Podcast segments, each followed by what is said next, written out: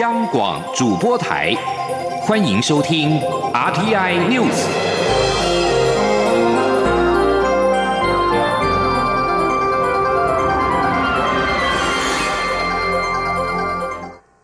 各位好，我是主播王玉伟，欢迎收听这节央广主播台提供给您的 RTI News 新闻。首先带您关注。铁路警察李成汉遭刺死案，凶嫌一审获判无罪，引发外界关注精神障碍犯罪者的处遇。法务部长蔡清祥今天表示，法务部已经在研拟刑法修正，将改为必要时可延长监护处分，每次延长以三年为限，不限次数。法务部在整理条文之后，将尽速送行政院审查。今天记者欧阳梦平的采访报道。嘉义地院审理铁路警察遭刺死案，认定加害人罹患思觉失调症而判决无罪，并依法强制就医五年，引发社会质疑。法务部长蔡清祥六号上午到立法院司法法制委员会报告并被询前接受访问，他表示，法务部已经在五号下午召集专家学者进行刑法修正小组会议，并有初步结论，将尽快提出刑法修正送行政院审查，延长监护处分。他说：“初步有一个结论，就是认为啊，不限于五年，啊，必要时可以延长，啊，由检察官啊来向法院申请，由法官来裁定，啊，每一次延长啊以三年为限啊，那不限次数，那未来呢，每年啊也要做一个鉴定评估，啊，来看看有没有继续执行的必要。”至于司法精神病院的设置，蔡清祥指出，他与卫福部长陈时中有相当高的共识，会尽快筹设。蔡清祥在接受立委质询时也说明，此事已讨论多年，法务部及卫福部过去有不同的立场与看法，没有具体结论。但近日他与陈时中直接沟通后，双方已经有共同目标，就是希望尽快完成。另外，蔡清祥日前曾表示，杀警行为天地不容，不会让犯罪者以精神障碍为借口逃避刑事责任。被质疑评论个案判决，蔡清祥说明他是针对杀警行为表示意见，认为这种行为是天地不容，国人也无法接受，绝非评论判决，也并非要干预个案。蔡清祥在面对立委质询时也承诺，未来会更谨慎使用形容词。中央广播电台记者欧阳梦平。在台北采访报道，而国民党为了此案，今天也协同警眷、退休警察召开记者会，呼吁政府重视警察执勤的安全。国民党文传会主委王玉敏表示，李承汉案的判决凸显精神鉴定制度的缺失，法务部、卫福部别再互踢皮球，应该尽速规划司法精神病院。今天记者王维婷的采访报道。犯下铁路警察李承汉命案的郑姓嫌犯，一审被判无罪，且需接受强制就医五年。李承汉命案的判决引发社会讨论：思觉失调症患者强制就医机制是否有缺失？国民党六号与退休警察团体警眷一起举行记者会，呼吁政府与社会重视警察人身安全权益。出席记者会的中华民国退休警察人员协会总会长耿继文表示，凶手因为为思觉失调症被判无罪，引发基层员警不满。他质疑社会正义何在？未来警察将如何执行公权力？一九九七年被枪击致死的台北县刑警小队长林安顺的遗孀王贞文也说，当初为了先生的案件，在法院奔走十六年，最后凶手判决无期徒刑，未来还是有出狱可能，非常不公平。他希望蔡英文总统能够改革司法，别让李承汉的父母走上一样的路。国民党文传会主委王玉明表示，李承汉案的判决凸显鉴定制度的缺失，政府也应该具体推。动司法精神病院，别再互踢皮球。王玉敏说：“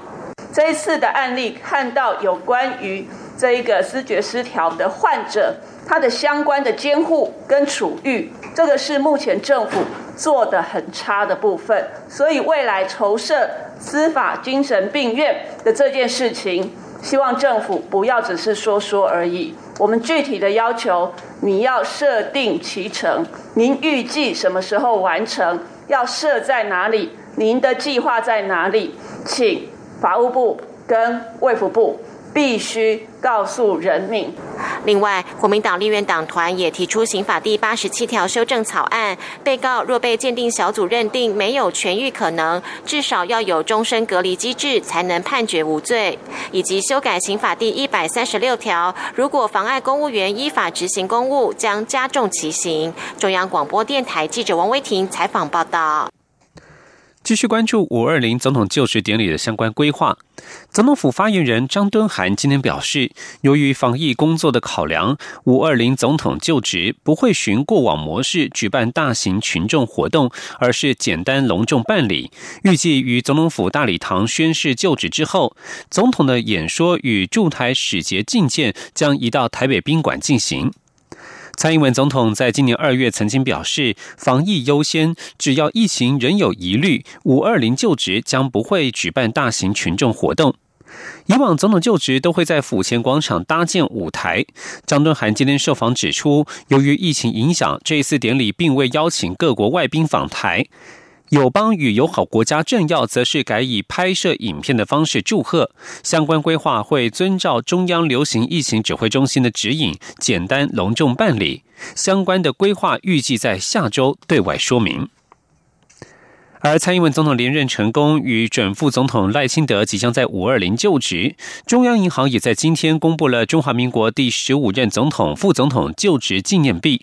由于国际金价近期飙上每英两一千七百美元，就职纪念金币价格创下史上新高，要价新台币五万六千元，比上一任还要贵了八千元。由于配合防疫，今年的销售也首次采取网络线上申购以及现场排队购买。两种方式并行。今天记者郑祥云、陈林信宏的采访报道。中央银行从一九九六年中华民国开始民选总统，每届都会发行总统、副总统就职纪念币，这一届也不例外。央行在六号正式公布第十五任总统、副总统就职纪念币。就职纪念币加捐面额具法偿效力，金币为面额新台币两千元，含金一英两，成色九九九九的纪念金币，每枚售价新台币五万六千元。银币则是为面额新台币两百元，含银一英两。两橙色九九九，每枚售价一千六百元。两款金币正面都有第十五任总统蔡英文、副总统赖清德的肖像。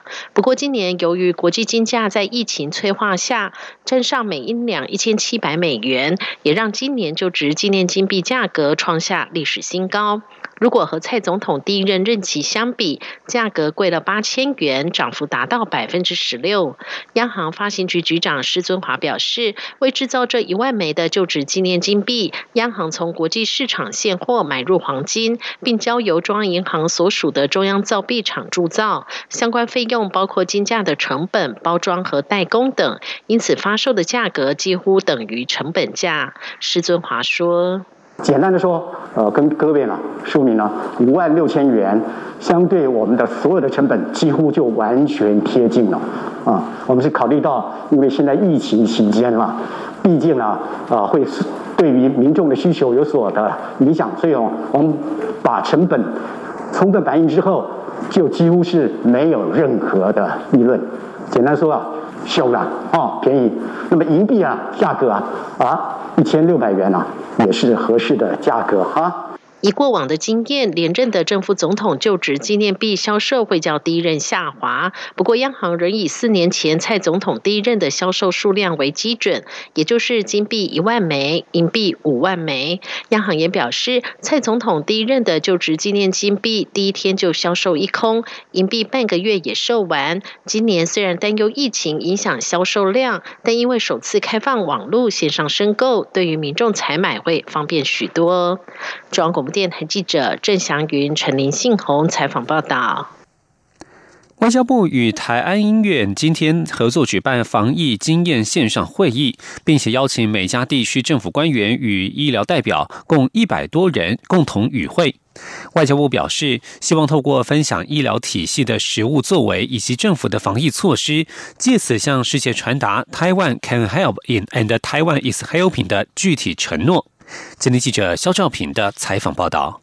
台湾医疗软实力持续在国际发挥影响力。外交部与台安医院六号与美国及加拿大地方政府主管、医疗人员举行分享台湾防治 COVID-19 武汉肺炎经验的线上会议。这场会议更有一百多位代表参加，情况相当热烈。台安医院院长黄辉庭表示，这次会议参加人数令他们大吃一惊，因为原本规划紧跟关岛。北马里安纳群岛邦与会，但消息在美方传开后，不少地区与高级官员都表态参加。黄辉庭认为，虽然国际大力赞扬台湾防疫有成，但细节并不清楚，因此他们要进一步分享台湾模式。他说：“说在边境管制啦，在一般的政政府的政策面上会做一个说明。第二部分，他们因为参加了有一些医疗机构。”或他们很希望了解说，医疗单位啊，医疗机构里面怎么去完成这个控制这个疫情？那我们会把我们的实际的经验，因为我们有收住啊这个确诊的病例。与会的外交部次长徐思俭认为，台湾模式就是资讯透明，政府与民间的高度互信与配合，以及使用科技有效预防疫情扩散等作为，这确实可作为民主国家的防疫参考。因此，外交部会积极办理更多线上会议，分享台湾经验。他说：“那么有的场次当然是，呃，像我刚才提到我们政府部门的呃官员，那么还有。”呃，也有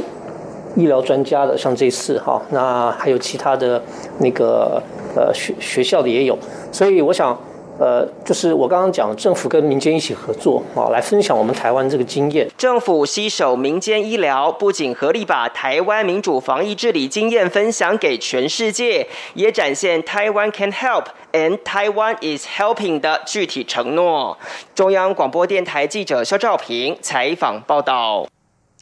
将焦点转到国际间，台湾将在援赠美国两百二十八万片口罩。有台共和党籍参议员贾德纳五号特别录制了影片，感谢台湾，并以这项慷慨之举再次说明，台湾应该获得世界卫生组织 WHO 观察员的身份。台湾外交部五号宣布启动第三波国际人道救援，将援赠欧美各国及新南向国家等共计七百零七万片医疗级口罩，其中美国将获得两百二十八万片。常年在美国国会推动有台法案的贾德纳表示，能够与蔡英文总统合作增进双边友谊是他的荣幸。他强调，台湾十分愿意协助全球对抗疫情，应该在世界卫生组织获得观察员的身份。而世界卫生大会将在五月十八号召开。美国福斯新闻频道四号报道，美国政府正在世卫组织内部传阅一份邀请台湾以观察员身份参加世卫组织会议的草案，现在已经获得了来自澳洲方面的支持，并且正在对英国和法国等欧洲盟友进行游说。美国共和党籍参议员科顿在五号则是呼吁，若是世卫组织无法增进组织透明度及问责制度，美方应带领世界强国成立新的国际卫生组织。美国总统川普五号表示，美国进入俗称武汉肺炎的二零一九年冠状病毒疾病 （COVID-19） 疫情的后续第二阶段，白宫冠状病毒工作小组将退场。川普在造访亚利桑那州一间口罩工厂时表示，现在把目光放在保持安全与重启经济，可能会为此专设不同的团队。而这是否代表对抗疫情的任务完成？川普说，疫情结束才算是任务完成。川普表示，安全恢复商业运作固然重要，而经济停摆引发的困境威胁更大。在被问到解除社交距离与重启关闭的经济是否将导致更高的死亡总数时，川普坦言可能会有些。法新社报道，从白宫即将解散因应疫情的紧急工作小组来看，川普政府已经不再将疫情视为每日施政的优先要务。以上新闻由王玉伟编辑播报，稍后请继续收听央广午间新闻。大家好，我是台大医师黄立明。大家知道手部卫生是非常重要的，今天就来跟大家示范如何正确的执行手部卫生步骤。请跟我一起来念口诀，只要轻松记住这些步骤就可以了。口诀包括内、外、夹、弓、大、力、丸，只要记住七字诀，就可以做好手部卫生，守护你我的健康。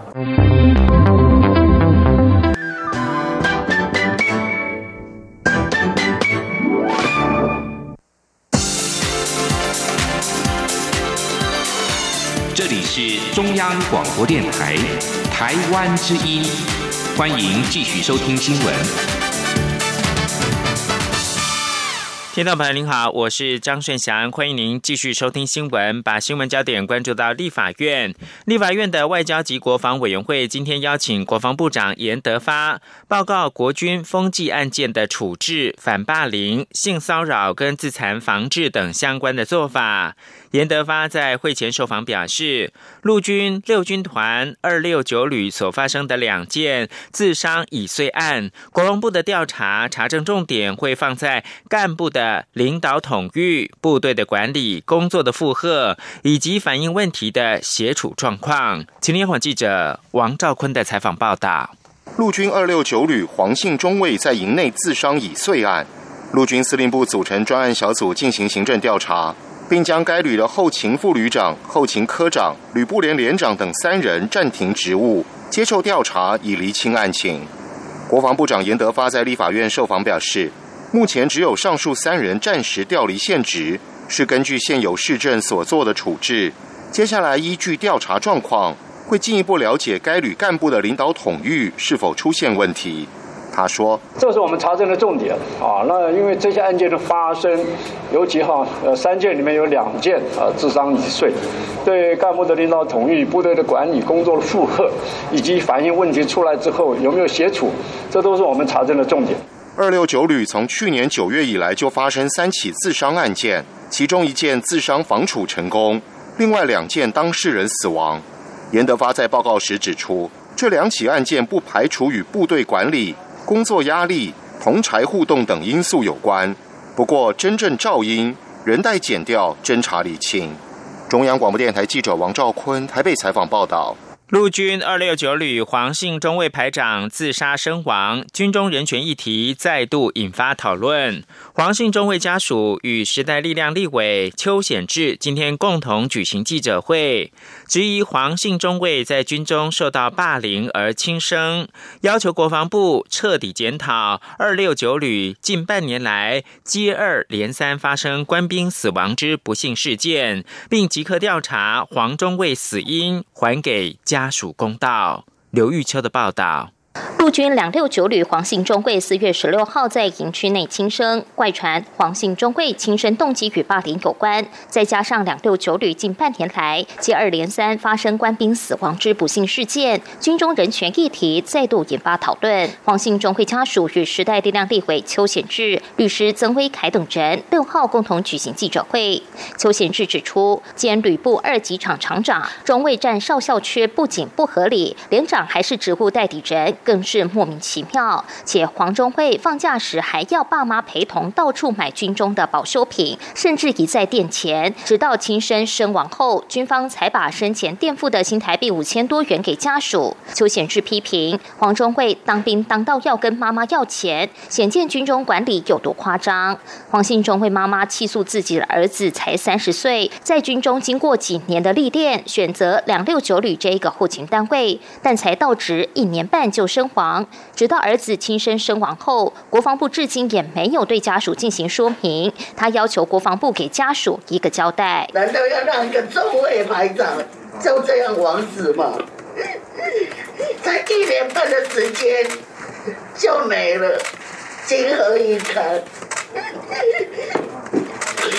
我希望给我真相，给我真理，我不要让我的儿子。死 不瞑目吗？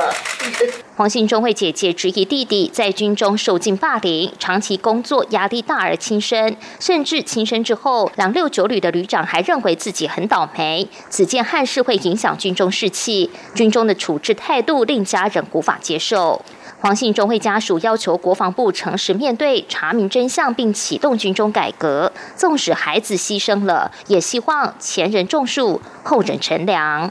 中央广播电台记者刘秋采访报道。科技部今天公布三本自然科学及永续类的最具影响力研究专书。科技部长陈良基表示，这次获选的书籍都集结多位学者几十年累积的资料，呈现台湾在地学术研究议题的重要性跟影响力。今天记者杨文军的采访报道。科技部本周陆续公开最具影响力研究专书甄选结果，六号公布了三本自然科学与永续类的最具影响力研究专书，包括《台湾地质概论》、《台湾区域海洋学》及《爱因斯坦冰箱》。科技部长陈良基指出，台湾地理环境有着自然科学领域得天独厚的资源，这次获选的书籍都集结多位学者汇整几十年的资料，呈现台湾在地学术研究。议题的重要性及影响力，也期盼这些书籍能吸引更多年轻人加入理工相关科系。陈良基说：“所以某种程度，我们如何适当透过科学的力量来引导更多的年轻学子，觉得说科学其实是很好玩的一件事，然后能够享受科学、喜欢科学，把科学变成是未来的职业，这其实是台湾。”未来发展里面也是蛮重要。这三本书中，《台湾地质概论》是台湾大学地质系陈文山教授等九位共同作者会诊近三十年来的研究成果，重新撰写。这本专书让世界看见台湾地质的重要性及影响力，同时也是研究台湾地质的重要专书。台湾区域海洋学由台湾大学海洋研究所詹生教授主编，完全采用在地海洋研究素材与探测成果。借着清晰易懂的图文，达到深化台湾海洋兴国意识与建立世界海洋公民素养。爱因斯坦冰箱为中原大学物理学系高崇文教授所著，他用轻松有趣的文字，将科学家的生平与研究历程来带入物理的发展史，是一本跨物理、历史及人文领域的科普专书，兼具科学与社会影响力。中央广播电台记者杨文君台北采访报道。台湾十五岁以上的不识字率逐年下降，在亚洲国家仅次于日本、韩国跟北韩。教育部补助地方县市开设成人基本教育班。今年因应新住民的需求，除了原有的中文班之外，一共有五个县市新增二十九个闽南语班，两个县市加开四个客家语班，全都是免费上课。记者陈国维的采访报道。教育部补助各县市开办成人基本教育班，以增进失学国民与新住民的语文沟通能力，拓展人际关系。统计去年共开设四百零八班，有一万多人次前来免费学中文。教育部终身教育司科长陈庆德表示，根据内政部统计，我国的不识字率去年底已下降到百分之一点零四。我们要针对是这个所谓的十五岁以上哦，或者是没有完成国小毕业的这些国民性。住民为对象，对于他们来讲，不管是生活日常或者是未来工作，一定都有一些帮助。教育部为进一步了解国内新住民的需求，去年进行语言学习调查，结果有不少新住民反映需要学闽南语或客语，因此今年有新北、台中、澎湖、宜兰、台东等五个县市共新开二十九个闽南语班，台东及云林还有开四班客语班。新住民他可能他嫁来台湾，他可能的家庭。是在闽南语为主的，然后或者是在客家族群为主的，所以他可能比较需要不是国语，而是闽南语跟客语。教育部表示，成人基本教育班每班以十五人为原则，得视情况降低开班人数，并分初中高级班，每期授课七十二节。详细的开班资讯可以上各县市教育局处的网站查询。另外，教育部日前编修成人基本识字教材一到六册，以及越南语、印尼语、泰语、柬埔寨。语及英语的多语对照本，而且除了华语有声档之外，也新增闽南语及客语的有声档，已经公告在教育部出版品网站，供民众下载自主学习。中央广播电台记者陈国伟台北采访报道。民航局最新核定，国际航空公司五月向旅客收取的航空燃油附加费降为零元，十号开始生效。这是台湾实施航空燃油附加费近十六年来的头一遭。民航局表示，主要是因为国际油价大跌。民航局指出，由于中油五月初公告的国际航空燃油价是每桶二十九点六二美元，远低于收取附加费的标准，所以五月的航空燃油附加费是零元。不过，以往调降航空燃油附加费的时候，消费者会有省荷包的小确幸，但因为受到二零一九冠状病毒疾病的疫情影响，目前多数的国际航班都取消，因此。航空燃油附加费降为零元，消费者也不会有感觉。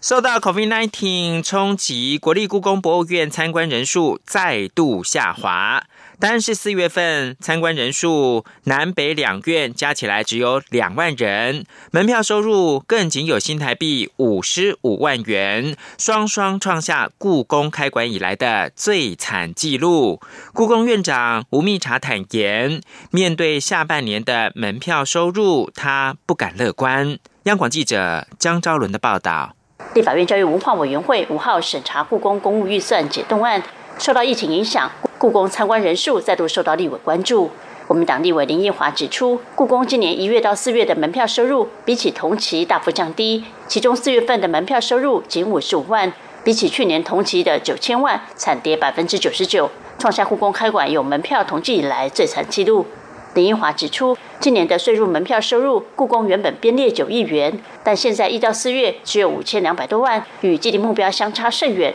故宫面对下半年的参观人潮，要如何评估？故宫院长吴明察坦言，由于故宫的参观人数结构，绝大多数都是国外观光客，就算国内疫情稳定，但国外状况不明，下半年门票收入难以乐观，预期可能还是会很惨。吴明察说。